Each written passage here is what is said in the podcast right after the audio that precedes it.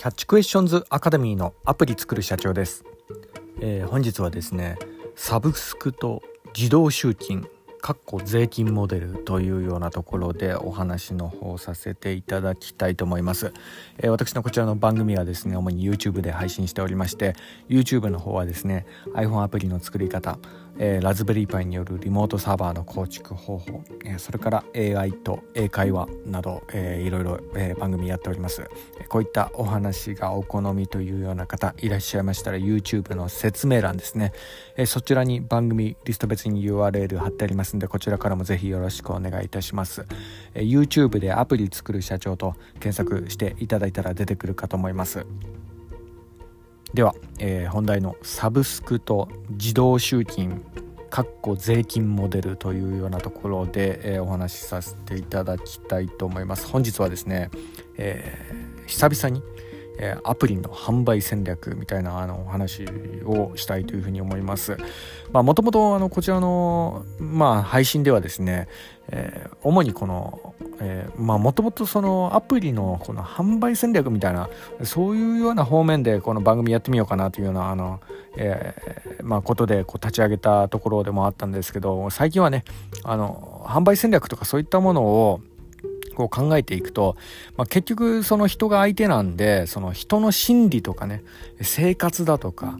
まあ、そういったものとかをあの深掘りしていかなければいけないようなところがあり、まあ、ちょっとそのゆた話的な、えー、まだまたあの身の上の事情話みたいなね、えー、まあ、例えばのサラリーマンがどのようにこう副業していくべきかとかねまたあの本業とはどういうふうにこう、えー、向き合ってどのように時間確保していったらいいかみたいなそんなようなところまで発展して話しているようなところもあるんですが、まあ、どちらかというと、まあ、あのまあ、私のその配信のアクセス状況とか見たりするとやっぱその人の心理の部分とかね、えー、結構その視聴者の方こう聞いてみたい方多いのかなってアクセスがちょっと増えたりするようなとこがあるんでねそういうの話すると。なんで、まあ、そういった方面までの話をこうしていたわけなんですが、まああのまあ、今回もですね、えーまあ、少しそのアプリの販売戦略といえどやっぱその、まあ、人のえーまあ、どういう生活スタイルとか、まあ、そういうようなね、えー、ところにちょっと関係したりするようなところがあるので、まあ、あのちょっとかっこ税金みたいな感じで生々しい感じのあのワードをですねタイトルに入れさせていただいたところがありますがまあとにかくですね、まあ、今回ちょっとお話しする内容はあのサブスクに関してなんですね。まあ、これはですねこれからの時代あの特にあのウェブ系のビジネスこうやられるんであれば、まあ、ほとんどがここにこう行き着くのかなって最近思ったりもしております、まあ、のこのサブスクモデルがですねやっぱその、まあ、ビジネス的にはやりやすい部分があるんですよね。はい。でやっぱそこはその長い目で見るとものすごいこう収益とか上げれたりするっていうようなところと、まあ、あの例えばあの IT 大手の GAFAM とか、まあ、その辺も大体これ取り入れてますよねこのサブスクをですね、まあ、あのとにかくこの王道のスタイルっていうのがですねまずその、えー、良質な製品を世に出してからそれをサブスク化してでそれがこう世界にこう行き渡ったら、えー、ちょっとずつサービスを強気に出ていく。で利用者はあの生活に必須になってくるんでもうそのサービスをこう利用しなきゃいけないんでね泣く泣くそれに従うみたいなそういうような、まあ、あの一種の税金みたいなえー、まあ、あの、まあ、ちょっとね、言い方ちょっと厳しいかもしれないんですけど、まあ、ただ、まあ、ある意味ね、アップル税とかいろいろ言われたりしますし、まあ、私自身もですね、あの、デベロッパープログラムとかで、あの、年会費払ってますしね、アップルとかね、まあ、そういったところもあるんで、まあ、やっぱその、本当こう、良質なサービスを出て、世にね、こう行き渡ったら、まあ、結構やっぱこういったサービスは強気に出てくるのかな、まあ、ある意味あの国の政府みたいなね、税金を徴収するかのごとく、こう、ね、出金されていくみたいなね、まあ、そういうような、あの、ことになるので、まあ、これはあの、特にね、日本人、結構その、世界にお金を、えー、払ね、課金されて、あの、税金を納めてる方って私も含めてね、えー、多いと思いますんでね、あの、ここの部分はよく、その、こういったあのアプリをこう作る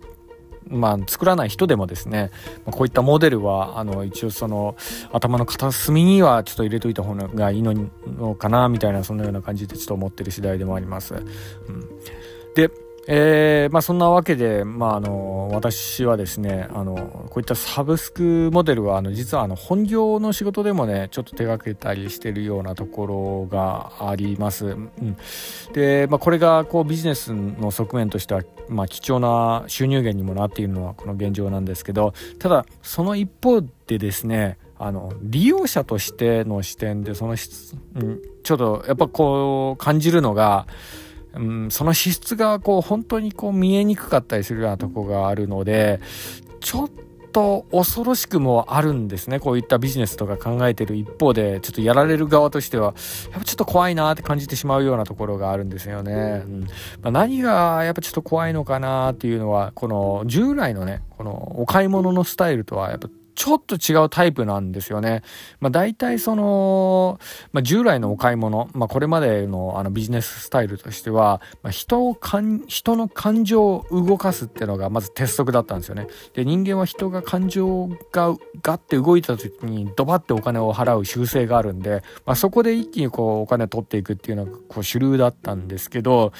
あの最近のこのスタイル特にウェブビジネスとか、まあ、そういったものをこうあの見渡してみるとこの感情が動かない間にこうどんどんお金が巻き上げられていくみたいな。そういうような感情を動かさない方がねあの長い目で見るといっぱいお金払ってるっていうようなところが多いんじゃないかなというふうに思うようなとこがあるんですよね。そうなんですよ。この感情とは無縁に生活の一環として無意識で無意識のうちにどんどんどんどんこう払っていくっていうようなまるでこの税金のごとしですよね、まあ、こういったスタイルがですね、まあ、これからのビジネスではそのまあ、本当にこうユニコーン企業みたいな形でこう上を行く会社はこういったスタイルでどんどんこうお金を徴収していくんじゃないかなというふうに思ったりするようなところがあります。まあ、これもあの、ね、あの具体的な実例で申し上げますとですね最近の私のあの身の上の話にもなるんですけど実はあの先日、えー、Amazon プライムの会員に知らぬ間にね会員登録してしまっていることが発覚しましてですね、まあ、の、まあ、急いでこう大会手続きをしたみたいなそんなような話もあるんですけど、まあれ、まあ、いいサービスではあるんですけど、その家族でね、あの、一人入っていれば、まあ、こと足りるんですよね。アマゾンプライム会員なんて、あの、いるのかな？あの、家族で二人、あの、まあ、妻と私両方入ってますみたいな人いるんだら、その使い方がなんで入ってるのっていうのは聞いてみたいところあるんですけど、まあ、私はね、あの、家族で一人入っていればいいかなというようなところなので、あの、なんかこう、お急ぎの便で頼みたい時はいつも妻にお願いしてね、で、それであの、お急ぎ便で配送してもらうっていうようなやり方でずっとやっていましたし、またあの、プライムビデオとかもですね、あの、映画とか見る時も大体まあ、妻とか一緒、家族と一緒だったんでね、まそれであの、まあ、ビデオ見れてたんで、まあ、あの、アカウント一つあれば、あの、まあ、我が家ではまあ十分だったんですよね。なので、私の方はあの、控えんでずっとこう、あの生活続けたわけなんですけどまあとにかくこのまあ私自身ねあのアマゾンで買い物してもそんなに急いでなんか物欲しいっていうのはあんまないんでねいつも気長に待ってたっていうようなところもあったんですがただこう最近分かったのがねあの知らぬ間に会員になっていたっていうようなところが発覚しましてこれ全く身に覚えがなかったんで怖いですよねっていうようなところでそのサポートにも、えー、問い合わせたらですね、まあ、何でも分かったのがあのお急ぎ便を選択するときに間違えてあのプライム会員を選択してしまったらしいんですね。でその時に自動でプライム会員に登録してしまったみたいな感じでちょっと言われてあそうだったのかみたいなそんなような感じなの話はありましたね。でまあとにかくこれね、えー、知らぬ間にやっぱこういったサブスクに入てしまっていてそこでずっと知らぬ間にあの支払い続けていたっていうようなところ。これはちょっと恐ろしいなってねまあ思いますしそれからあのまあ私もいろいろねそのどういった登録画面になってたのかなってね UI とか結構ね GUI とかこう設計したりする身なのでなんで、そのバナーとかちょっと見てみたりすると、やっぱね、うまくね、小さくプライム会員登録みたいなことがこう書いてたりするんですよね。それで、こう、お急ぎ、お急ぎ便無料みたいなね、そういったバナーが出てて、ここで頼めば0円みたいなことが大きく書いてある一方で小さく、ここをクリックするとプライム会員登録みたいなのがちらっとこう文字が出てくる。これちょっとね、詐欺まがいじゃないかなってね、なんかちょっと思えてしまうようなとこもあるんですけど、これはね、やっぱ何かの表紙でポチって押してしまうかもしれないな。あんまね、ねあの、登録とかその意識せずにね、そのままこう会員登録になってしまうかなというような、まああの、ところでちょっと感じる部分であれって思ってしまうようなとこもあったんですけどね。まあとにかくあの、アマゾンにはね、あの、家族ぐるみでこれまでだいぶお世話になってきたんで、まあ多少の出費はまあしょうがないと、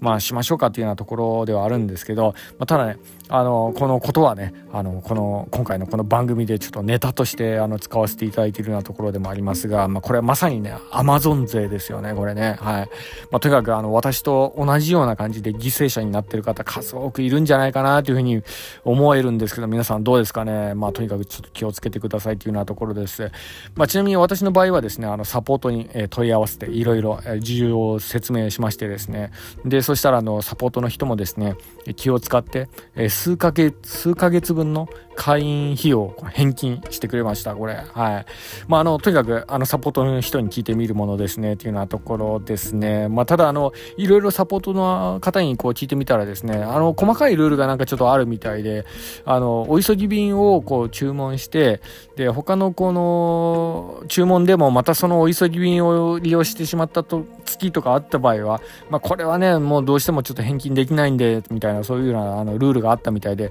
まあ、そういうような月は、あの、ちょっと返金できないっていうようなところで、まあ、そこはね、まあ、しょうがないんで、あの、自分の確認不足もあったんでね、まあ、あの、そこはちょっとちゃんとお支払いしましたし、ただ、あの、利用していなかった月とかね、そういった分は数ヶ月分とか返してくれたんでね、まあ、そういったところ、こう、やっぱ人に聞いてみるとね、いろいろ出てきますね、ルールはね。なんで、あの、とにかくね、こういうような時はね、あの、ウェブに記載されていることを鵜呑みにしたりとか、AI ボットのね、言いなりになって、あの、そのまま泣き寝入りするんじゃなくて、ちゃんとしたね、人間のサポートの人からね、いろいろ聞いてみるといいんでね、まあ、あの、参考までにお願いしますっていうようなところなんですけど、まあ、もしかしたらね、あの、ケースバイケースではあるんですけど、いろいろ、えー、泣き寝入りしちゃってる人も多いんじゃないかなっていうようなところもありますけどね、はい。まあ、というのも、まあ、今回ね、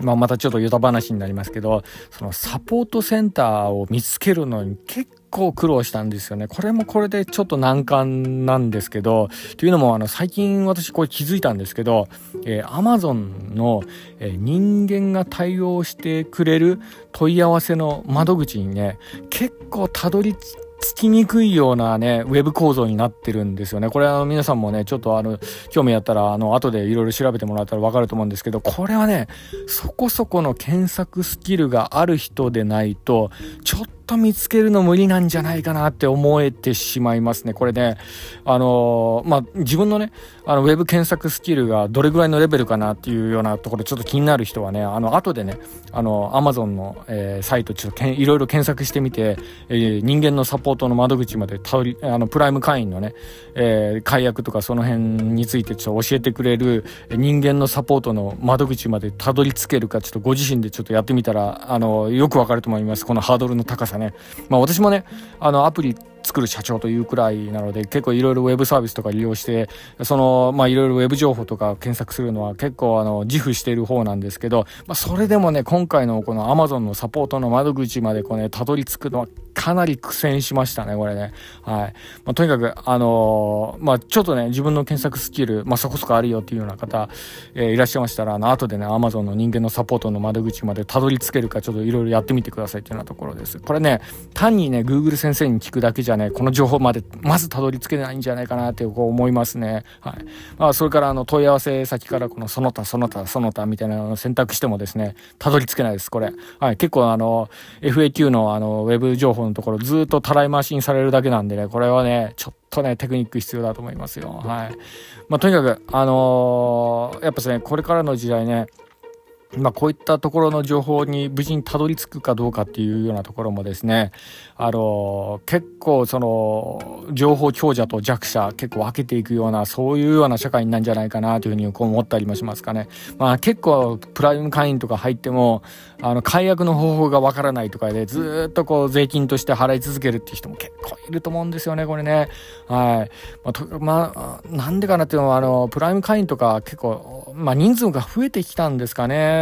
まあ、特にあのコロナ禍とかでかなりこう会員数増えたみたいですしアマゾンは、まあ、それでその、まあ、人的な対応が追いつかなくなってしまってるのかなっていうような、まあ、ところもあります、はい。まあ、ちなみにあの私のね母親もあのメカ音痴なんですけどあのコロナ禍であのアマゾン最近使い始めたらしいんですけどね、はい、結構高齢者の利用者の方が今最近増えてるみたいなんですけど、まあ、それでちょっと対応が追いつかなくなってるのかなっていうようなところがある一方で、まあ、ただねあの、解約ができずにずっと払い続け、続けているおじいちゃんおばあちゃんとか結構いそうなんでね、このプライム会員とか特にね、あ永遠にこう課金し続けてしまっている世代とか、まあまさにこう税金ですよね。まあそういうようなあの形で、ちょっと徴収されてる人結構多いと思うんですけどね、はい。まああの、だからかの、もしれませんかね、これ、まあ、あの、まあ、今回話しかった、話したかった一番のポイントでもなんですけど、まあ、こういうのもあるから、やっぱサブスクモデルはちょっと儲かるのかもしれないですかね。はい。まあ、とにかく、あの、いろいろある、このサブスクモデルではありますが、まあ、ビジネスとして考えていくと、まあ、この辺はね、まあ、非常にこう、収益化が、こう、まあ、あの、見込める、こう、ビジネスにもなるんで、まあ、この部分はもう仕事としてやっていく上ではね、まあ、こういっったものをちょっと考えていくっていうのも、まあ、まあ、ビジネスとしてしては、まあ一つありなのかなとは思いますかね。はい。まあ、ただね、あの、利用者としての立場でこう考えていくと、やはりこういった情報社、情報化社会、これ生き抜く、これからこう生き抜くためにはですね、この、あの、検索テクニックとかね、そういったものがですね、一つ、まあこれからの時代、えー、必要な情報にたどり着けるか、まあ、それか、まあ、ずっと税金として納めていくかをこう、えー、分ける、まあ、あの左右するものになってくると思うんでねこの検索テクニック。あとちなみにちょこっとだけあのヒントはあの教えますと AI との対話術ですよね。はい。えー、まあ、これがあのアマゾンのあの、ね、あの問い合わせ窓口をこう引き出すのに、まああのまあ、重要なテクニックでもあるんですけどっていうのが、まあ、あのこの辺はね詳しくはねあの最終的に私にこう数ヶ月あの、まあ、プライム会員の費用を返金してくれて、えー情報を教えてくれたあのサポートの方のにちょっとねあのまあ誠意を持ってあまり具体的にあのこのサポートの話とかちょっとあのどういった方法でこうたどり着けるかとかはねあの詳しいところはちょっとお話をそこまではちょっと控えさせてくれますが、まあ、そういった対応がいっぱいね入ってしまったらあの Amazon のあのカスタマーサポートもあの多分パンクしてしまうかもしれないかなという思うようなところがあるんでね、はい。まあ、この辺はあのご自身の検索能力次第というようなところでね、えー、まあ、あの、この辺はちょっと、まあ、たどり着けない人はそのままちょっとごめんなさいというようなところで、えー、まあ、その辺はちょっと頑張ってくださいとしか言いようがないですけど、まあ、とにかくあの、ね、これからの時代、えー、情報のに必要な検索、情報を引き出すための検索能力っていうのはもう本当にこう大事になってくるかなというふうに感じたあの一件でもありましたんで、あの、えー、あくまでも参考までにね、まあ、あの、特にエンジニアの方は、えー、これから検索テクニックテクニックはもう大切な、あの、まあ、生活にもね、あの、必須な、あの、スキルにはなってくると思うんで、本当に英語喋るとか、それぐらいも、あの、大切なスキルにはなると思うんでね、えー、まあ、あの、この辺参考までにというようなところでもあります。はい。はい、ではあのなんかちょっと最後ちょっと濁してしまうような形にもなりましたがあの、まあ、皆さん一緒にあの検索テクニックとかそういったね、えー、基礎的なテクニック一緒にあの私もいろいろな番組やってるんで一緒に勉強していきましょうというようなところです。はい、それでは最後にいつもと同じ言葉で締めさせていただきたいと思います。IT エンジニアに栄光あれ。